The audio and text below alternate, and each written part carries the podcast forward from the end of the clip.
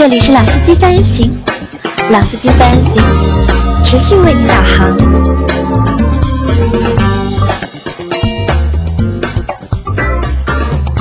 Hello，大家好，欢迎收听《老司机三人行》，我是周老师。大家好，我是韩佳。大家好，我是杨磊。啊，今天在节目开始以前啊，就是周老师要有几句话想说啊。是这样，就前段时间啊，我们群里面有个小伙伴，就是可能也不叫质疑吧，可能就提了一些意见啊，说没有人自称为老师的，说周老师自己叫老师好像有点不太谦虚啊。这里我要说明一下，第一个呢，这个周老师呢也是朋友们和那个同事们对我的一个戏称。那我也就用在节目里面了。那第二个呢，就关键的是，这个周老师这个诗啊是湿润的诗，不是老师的诗，好吧？所以周老师本身就是个戏称，好吧？大家也不用太在意。呃，说完这些以后呢，那我们开始今天的主题啊，就今天我们和韩佳，包括和杨磊还有我，我们一起聊一下关于沃尔沃这个品牌。就沃尔沃呢，这个品牌其实进入中国的时间也蛮长了。那路上其实也能可以看到很多很多沃尔沃各种各样的车型。对吧？奇怪一点的 C 系列，对吧？然后比较大陆一点的，比如说 SUV，对吧？包括它的 V 系列和 S 系列轿车都有。那么，关于沃尔沃这个品牌呢，其实每个人心中肯定也有不一样的定位，对吧？那杨磊可以先说一下，就是沃尔沃在你心中是怎么样个印象？呃，沃尔沃是这样，因为我接触沃尔沃可能时间比较早，因为我家里面最早有一台就是 x C 九零，嗯，然后那台车当时是天价。就其实那台车到现在了，因为现在便宜嘛，现在 x C 九零大概六十多万就可以啊当年估计八十万当年那台车好像是光车的话就是八十多万，然后还配了一块护叉八八八八八的，就是牌照。然后当时那辆车就是开出去会非常牛逼，就是到任何地方都能够就是获得一个免费停车的这个权限。我也搞不懂为什么这个牌照出来，人家停车费什么年代？啊零几年吧，大概零四年、零五年的样子，零三零零三零四年的样子应该是。啊，那我觉得是因为那个时候，第一呢，车也没那么多，对吧？就是空的车位多，然后这个车停在那边可以吸引别人过来看，或者吸引别人来停车，就当你是广告了，所以免收停车费。啊，然后这是那当时那辆叉 C 九零给我留下的就是非常深刻的印象。然后我的舅舅和我说，就是这台车是世界上最安全的车。嗯，那我说这个安全何以见得？他说这个车上有多少个？好像是十二个，不十几个，就是安全气囊。如果这辆车从山崖上面滚下去的话，安全气囊全部打开，人会被包裹在气囊当中，就是车可能毁，但人肯定不会亡。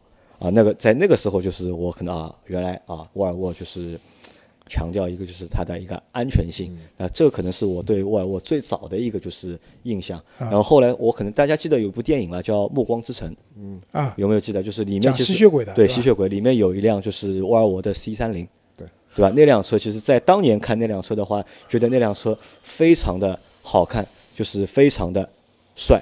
因为当时在我的就是脑海里面就有两辆车是非常帅的，一辆就是沃尔沃的就是 C 三零，还有一辆就是大众的尚酷。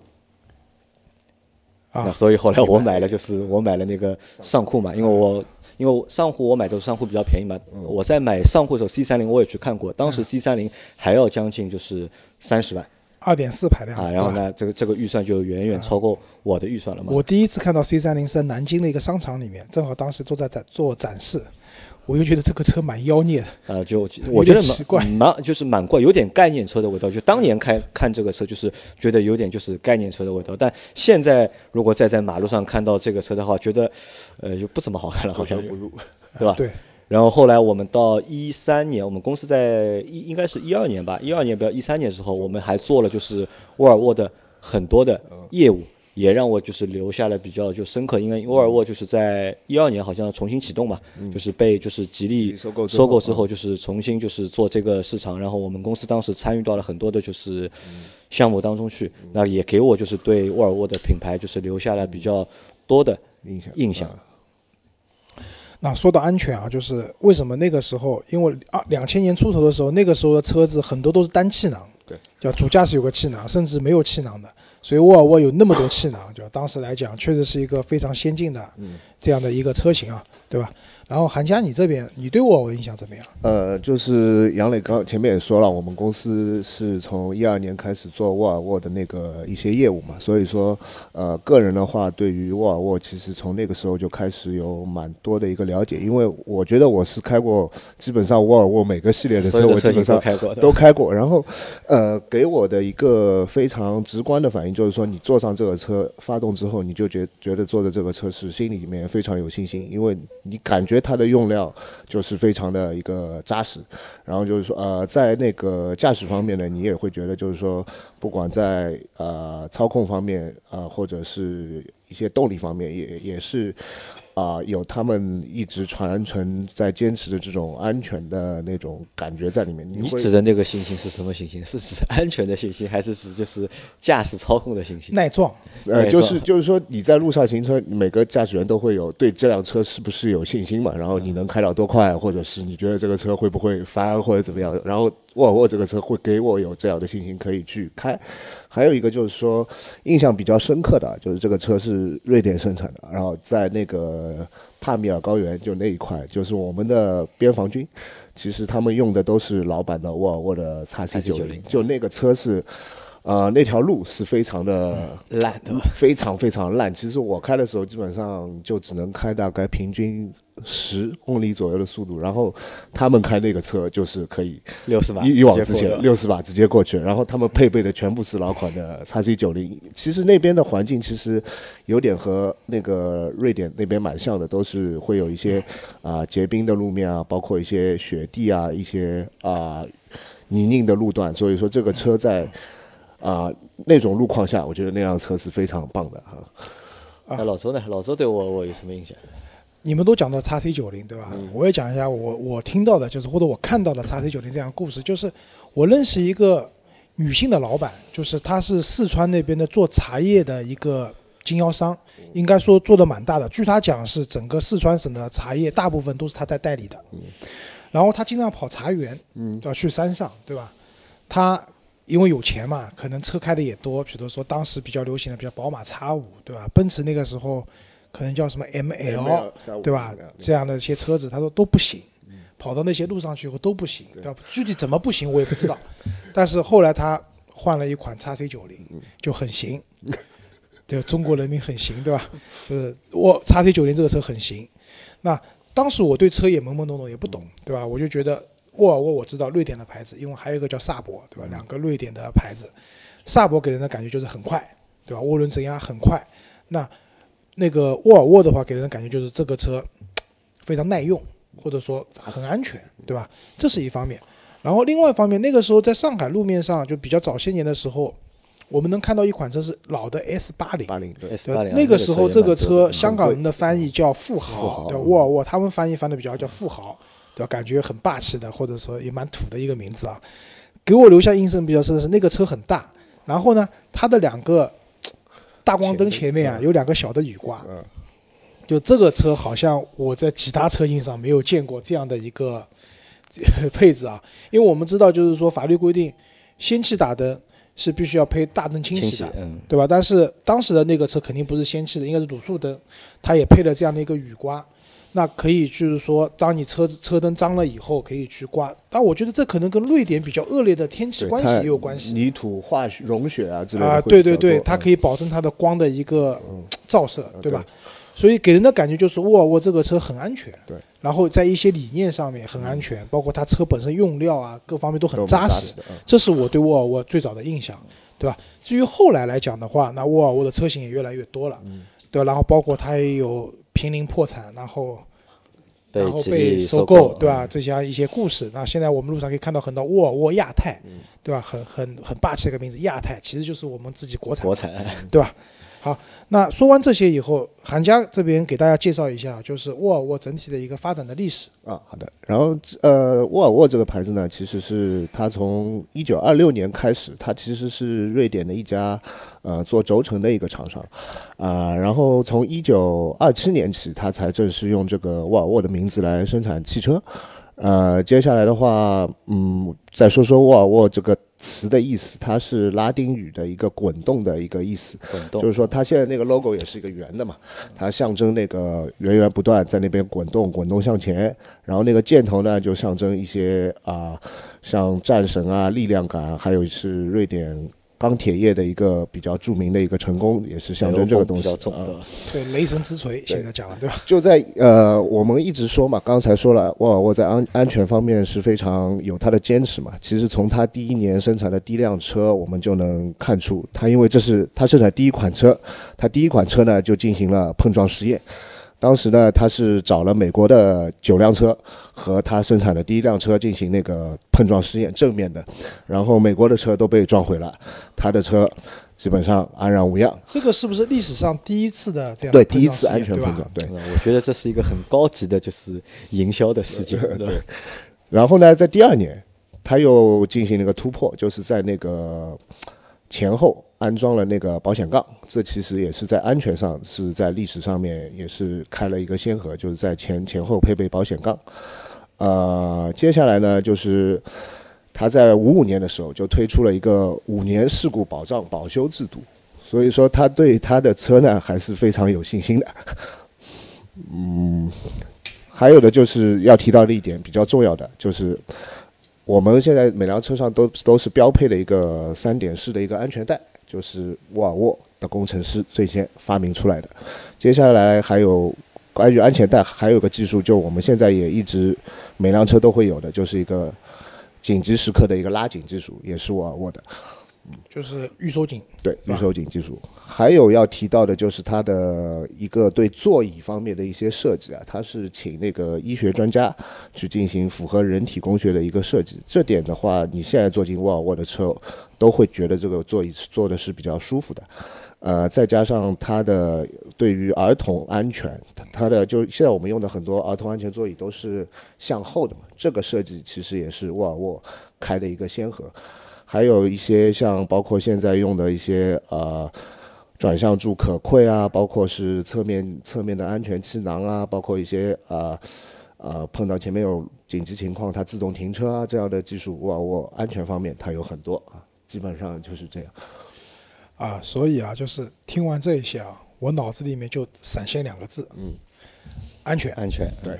对吧？这也确实是沃尔沃长久以来一直给大家传播的或者灌输的一个它的品牌的理念，嗯，安全，嗯，对吧？因为我我想到就是韩家可能没讲到，就是就是沃尔沃之前推广的时候，我讲知道 V 四零这个车它是有行人安全气囊的，对，对吧？就当发生碰撞的时候，行人可能会倒在你的引擎盖上面，它的安全气囊是为行人准备的。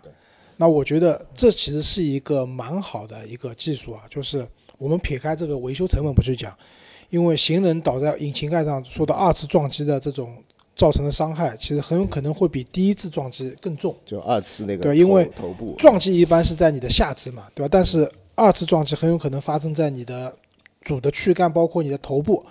那这个时候发生更严重的伤害的可能性是大的。那有这样一个安全气囊去保护你的话。那我觉得，至少从理念上来讲，这是一个非常先进也非常实用的一种方式，做行人安全保护，对吧？然后沃尔沃就像刚才讲的那个，那个叫什么？它应该叫 City Safety 城市安全系统，就是可以自动刹车啊这样的一些功能。因为当时我开过一次，就是那个叉 C 六零嘛，去长途。我们一起去的。对我们那次对自驾游一块去的，对。然后那个车，我就感觉它那个有，它前面有个灯嘛，一排灯，对吧？就是离多近它亮多少，亮多少灯，对吧？当时我就在想，这个灯亮满了以后，会不会可以召唤神龙啊？对，其实就是灯亮满了，应该就是会启动那个自动刹车的功能。对，它也是在一定的速度下，它对它应该是，比如说低于四十公里的情况下。它可以帮你刹停，对，超过一定速度以后，它会帮你减速，但不会完全刹停，因为会防止后面的车严重的追尾，对，对吧？那这个功能现在其实这种预碰撞的功能，其实很多车有了。那像我自己的现在奔驰 C 两百也有，嗯，对吧？包括宝马也有，嗯，奥迪也有，大家都有了。但是确实听到这样的一个技术，或者说大家开始对这个技术了解的话，是从沃尔沃身上开始的，嗯，对吧？这我觉得也是。它对我们汽车发展的一个很大的贡献吧，对吧？好的，那你们前面都是说了那么多，就是好的地方或者是优点，对吧？那我觉得就是任何一个产品啊，就都会有就是好的一面和就是不好的一面。那我们下面来谈一谈，就是大家觉得沃尔沃有什么就是不好的地方？呃，我觉得啊，就我还是我先说吧啊，就是沃尔沃其实就是沃尔沃它本身来讲啊，就是它的商用车，嗯，其实很强的，嗯，对吧？我们在别的城市我不是很清楚，至少上海我们看到很多很多公交车都深沃的，生活，嗯，对吧？它后面其实就是沃尔沃的品牌，对吧？然后之前那个上个云顿就做过一个给它的集卡做过一个广告，对吧？在这两辆集卡中间拉了一个一字马，这个也是被誉为一个很经典的这样的一个营销的手段，对吧？但是我觉得它的商用车领域的强势，并没有给它民用车领域带来很大的帮助。我不知道大家是不是同意我这个观点啊？就是因当然因为技术不一样嘛，商用车的对的技术可能更要求的是稳定、耐用，对吧？那这个可能是沃尔沃的强项。对，就包括那个工程机械方面，对也是它比较在龙头地位的。但是这些车从设计感上来讲，比如说内饰要怎么设计，我相信一辆吉卡的车头不会把这个作为重点的，对吧？所以就沃尔沃的内饰，它可以讲是北欧的极简的什么性能单风也好，或者怎么样也好，但是确实它的车的整体的设计比较老旧，对吧？就是新款的可能也比较简单，对。就是喜欢这种风格的人可能很喜欢，就像瑞典的宜家一样的，都很简单的东西，是有很多人喜欢，但不喜欢的人同样很不喜欢。我觉得这可能也是个问题啊。因为我觉得就是沃尔沃的车就是，就像前面就是老周说到的一个问题啊，就是内饰啊，这个内饰就是老的一代的内饰，我始终就是不能接受。就是我觉得如果要评，就是世界上有哪几辆车内饰难看，要做个排行榜的话，我觉得沃尔沃的内饰，我觉得排进前三 肯定是妥妥的。那当然这个是就我个人的就是个人观点而已的审美啊，不代表大家的审美？啊。然后这个就是就我们前面戏称了这个叫北欧新冷淡，对吧？因为我们可以想一下，就是在安全，如果它一辆车就是一直在强调安全，那可能安全的一个就是对立面。那也不叫安全对立面。如果我只固守了一个安全之后，就是可能我会丧失掉很多其他的东西，对吧？可能就是比如说一些激情啊，对吧？或者是一些就是舒适啊，就是这个可能啊，就是会就是被弱化或者会被减少。但是对我们开车的人来说，我觉得对一个就是用户来说，就是安全是重要的，但安全不能就是代表一辆车的所有全部，对吧？而且就是我可以这么这么认为，就是安全问题对每个品牌来说都是一个就是要去正视、要去认真对待的一个问题。但这个问题解决之后，你可能还需要就是把精力还要花在就是其他的地方嘛，对吧？啊、这个事情就是有杨老师知道的，对吧？我有个朋友是在沃尔沃那个公司里面上班的，对吧？我我曾经和他讨论过这个问题，就是他跟我讲，我们的沃尔沃的车子是非常安全的，对吧？他也被洗脑了嘛，在公司里面上班，你肯定要知道我的车是最安全的。那我就问过他问题，我说你真的和 BBA 相比，比如说奔驰、宝马相比，奔驰、宝马的安全性真的会比你差吗？也未必啊。对吧？我觉得其实啊，应该是同一个水平的，不会比你差，也不会比你好到哪里去，嗯对吧？但是为什么奔驰、宝马他们没有去着重的宣传自己说我这个车是非常安全的？因为我觉得他们可能把宣传的重点放在了，比如说它的科技，对，或者说讲科技，对吧吧？宝马讲讲操控、运动、操控哎，奔驰讲优雅、优雅？舒适，对吧？对吧？那这些东西相对来说，我觉得是更容易被消费者抓到的点。嗯，就你比如说奥迪讲科技，那我坐进去，叫前段时间我们去看了那个新款的奥迪的 A 四啊，包括 Q 七啊这些车型，那你一坐进去就会发现，哦，这个中控台确实是科技感十足，对吧？液晶的仪表盘，对吧？怎么样怎么样？那宝马的话，就算不管它新的加长的三系操控其实不怎么样，但是每个人开的时候会觉得说，哦，我这个车操控非常好的，嗯，对吧？那奔驰让，你坐进去，尤其新款的从 S 到 C 到 E，对吧？这些车型你坐进去以后，觉得说这个内饰真的非常的漂亮，对吧？做工很精致，对吧？实际上可能做工没有那么好，但是你至少看上去是非常好的。那这些东西是很容易被一个驾驶者在第一时间去抓住的点，但是安全这个东西呢，就讲了难听点，一辆车如果没有出过事故的情况下，你也不会知道。就算它的主动安全系统 ESP 的灯已经在那边狂闪了，对吧？ABS 也启动了，嗯，但是因为没有撞车，你会觉得啊，这个价值很难体现。这个价值很难被你体现。呃，除非就像杨磊讲的，我开着一辆车从山上滚下去了，对吧？十二个气囊打开了，把我裹包裹在中间啊，我生还了，那我觉得这个车安全性真好。但这种情况毕竟是少数，而且我相信也没有人说买辆车我是想是用自己去做这样的一个翻滚的试验，对吧？那肯定是没有的，所以这个点很难被被抓住，对吧？然后再，所以我当时跟那个朋友之间沟通的时候，我就我就是反对说你你们拼命的讲安全，其实这个是很难把你的车去卖好的一个点。那之后其实那个时候上海车展就是上上一届，就这一届的上一届上海车展，我记得沃尔沃的展馆他做了一个北欧的这种模拟北欧的这种森林风的这种，对对对就是那种就是很很怎么讲环保的这样一个房间，就是对吧？那个房间里面就是空气就很好，大家排队去体验，对吧？我觉得这又是一个很难被抓住的点。那除非你说坐进杨磊的宝骏七三零，对吧？我确实闻到了一大股味道，然后关着窗开车的话，我头晕。那我觉得说这个车不环保。其实我们关于这个沃尔沃车环保的问题，我们特别买过一个空气那个测试的仪器去做了一个测试。两辆同样的新车，其实我们测出来的数据数据，沃尔沃和那辆车是一样的。差不多的。对是那我就是想讲，如果是同等品牌品质的这种价位的车型，又是差不多的这个东西，对吧？而且环保这东西讲的难听点，一辆新车我们总觉得我买辆新车总得给我一点真皮的味道闻闻吧，这个味道我都闻不到，我都感觉自己买的像辆二手车，对吧？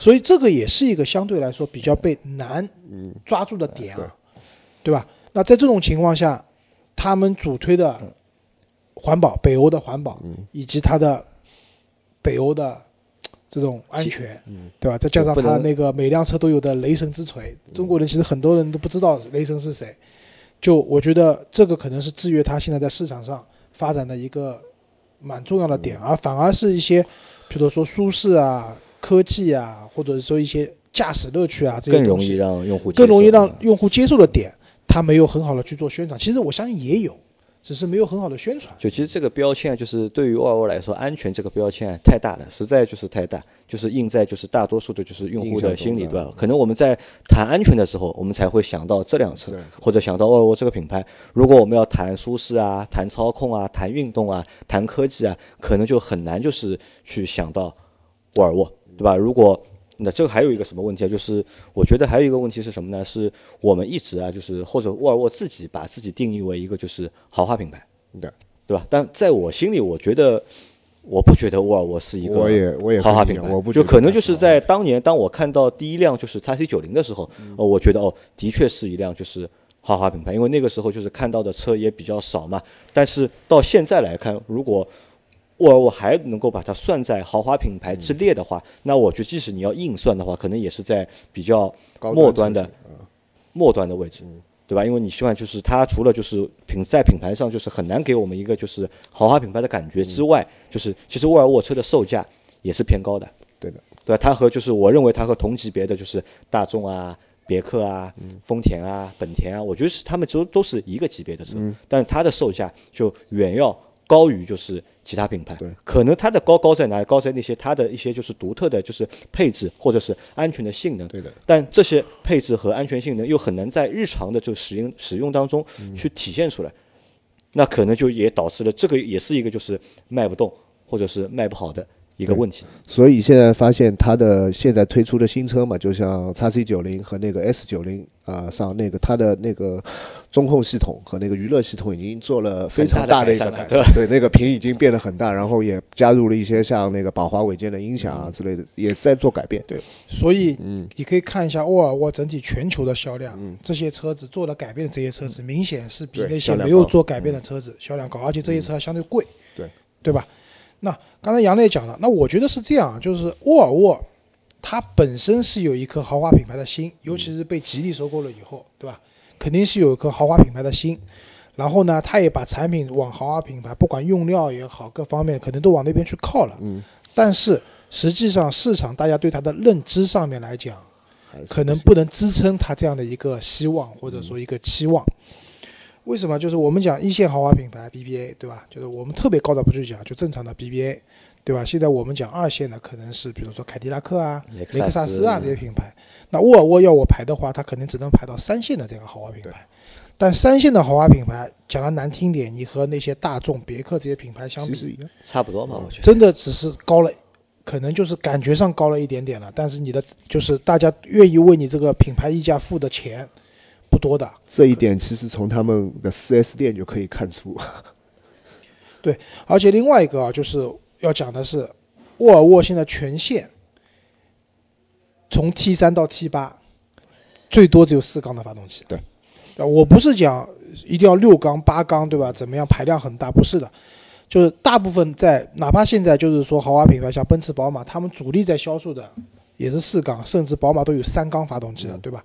但是至少他们的高端车型，我还是可以提供给你六缸、八缸甚至十二缸的这样的一种，就是怎么讲？我觉得精神层面的享受吧。这个给消费者的感觉不好。就当初我们试驾叉 C 九零的时候，打开那个引擎盖，然后很大的车头里面很小的一块，对啊，嗯，即使你 T 八的版本，你加了一套混动的系统，插电的，但是给人的感觉总是差一点什么，对吧？因为。价格不便宜的情况下，我相信买到这个价位的人，还是很难接受四缸的发动机的。感觉量不足，嗯。对，感觉量不足，而且你打开里面好空空野野的整个发动机舱空空，你是支撑不起你这样的一个品牌的形象的，对。吧？那所以我觉得，因为我开过老款的 V 六零的 T 六的那个版本，就是那个时候是六缸的发动机，嗯，对吧？然后真的是动力，我们不讲它调教的有多好，但是只要你舍得给稍微给点油，就动力就随到随，就是就是有随叫随到，有信心啊，有信心，对吧？啊超车有信心，对吧？开得快，反正这车也耐撞，我也有信心，啊，对，对吧？但是你现在再想在沃尔沃上找一辆这样的车，嗯，那没有了嘛，对吧？所以我觉得作为一个豪华品牌来讲，未必你要卖很多六缸的或者八缸的车子，但是你的产品线里面如果没有的话，嗯我觉得也是稍微感觉弱了一点啊。所以就是，其实沃尔沃自己也意识到这个问题嘛，所以就是在新车新车上出了就是现在不是出了一个新的，就是那他们以前有一个那个 Polestar 北极星嘛，对作为它的呃一个就是高性能高性能版本嘛，然后它现在把那个 Polestar 北极星作为一个单独的一个就是品牌，然后拉出来。对，前两天也看到这个新闻 Polestar One，啊，然后那个车的就是性能也是，就是从数据上看就是相对来说比较好，然后也比较极致。对吧？可能它也是为了就是弥补，就是在发动机或者是在就是动力上面，或者在就是这辆车整体带对大家的一个印象上面去做一个就是改观，去学一下 AMG 或者是学一下宝马的就是 M 嘛。啊，它这这个车呢，Polestar 它独立品牌之后呢，它是会朝纯电动去靠，它主要竞争对手，据他们来说是针对特斯拉。特斯拉，嗯，啊，我觉得这也是个方法吧，因为电动这个车子，就讲了难听点，和传统的内燃机的车子比，就毕竟有点像作弊的感觉嘛。因为电动机的扭矩随叫随有，不需要转速，对吧？任何时候都能输出最大扭矩，这对提升一辆直观的提升一辆车的性能肯定是有帮助的。那这是现在新出的那个第一款的那个 Polestar 这款车，应该还是油电混混的，对吧？对就将来可能往纯电动的方向去发展。那我觉得这个倒是一个办法，因为北欧嘛，我们讲环保，对吧？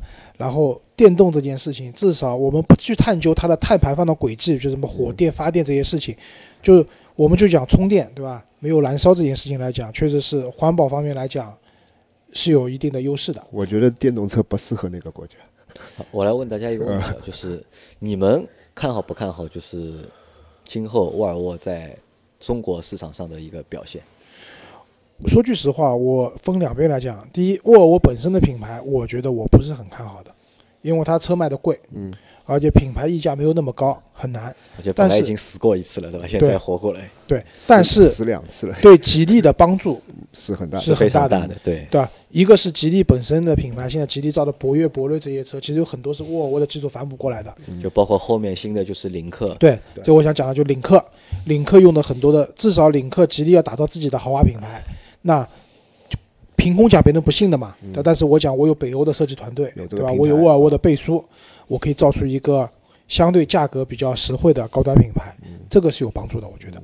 然后我就是说，看起来的话，我其实对沃尔沃这个牌子我，我个人是比较喜欢的，就是说，呃，然后就是从 x C 九零上，我要谈到这辆车，是我非常喜欢的一辆，我觉得它可以归为硬派越野的。但是现在新款的 x C 九零是一款主打行政的车，行政所以说我觉得它可以把它的产品线还是维持有这样一款车，我觉得我是非常希望它能有这款车啊。好吧，那节目也差不多了，那我们啊今天节目就到这里，我们啊下期再见。感谢大家啊，再见。大家再见。嗯